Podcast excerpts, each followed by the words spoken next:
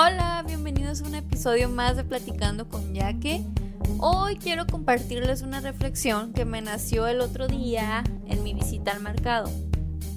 Les cuento que estaba en el pasillo de las salsas y empecé a caminar y me di cuenta que estaba dejando huellas. Y noté que fue porque la muchacha de un lado traía un café en su carrito y el vaso estaba de lado y se venía derramando.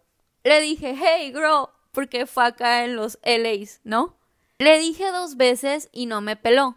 En fin, yo asumí que traía sus audífonos y más la música del mercado, pues estaba más cabrón que me escuchara. Y pues con la Susana a distancia, mejor ni me acerqué. Total que me salí del pasillo y viene un empleado y vi su expresión así de ¿qué pedo? ¿De dónde salió ese líquido? Y yo le dije, mira, es que se le tiró el café a aquella muchacha. O sea, yo en modo señora chismosa bueno, no, la neta me sentí como detective que le resolvió el caso del vaso al muchacho.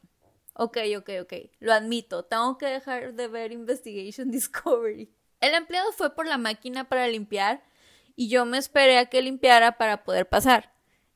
En ese momento me puse a observar a las personas y me di cuenta que a la mayoría le valía que el güey estuviera limpiando el piso. O sea, los clientes pasaban por ahí y pues eso generaba más cochinero doble trabajo para el empleado.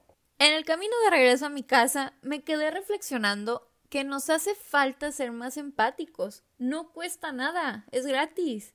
O sea, entiendo que cuando vamos al mercado no nos queremos demorar, pero ¿por qué no organizarnos? Por ejemplo, yo voy al mercado casi todos los viernes después del trabajo. No me gusta, sí me da flojera, pero de hacerlo el sábado o el domingo o hacerlo un lunes empezando semana cuando tengo otras responsabilidades, mejor me lo aviento el viernes y ya eliminé eso de mi checklist. Esta situación me recuerda a la frase del filósofo Jean-Paul Sartre, y ay, disculpen mi francés, mi libertad se termina donde empieza la de los demás. Mi punto es Creo que no debemos esperar a que nos pasen las cosas para tener empatía. ¿Por qué no podemos tenerla desde ahorita? Algo para pensar, ¿no?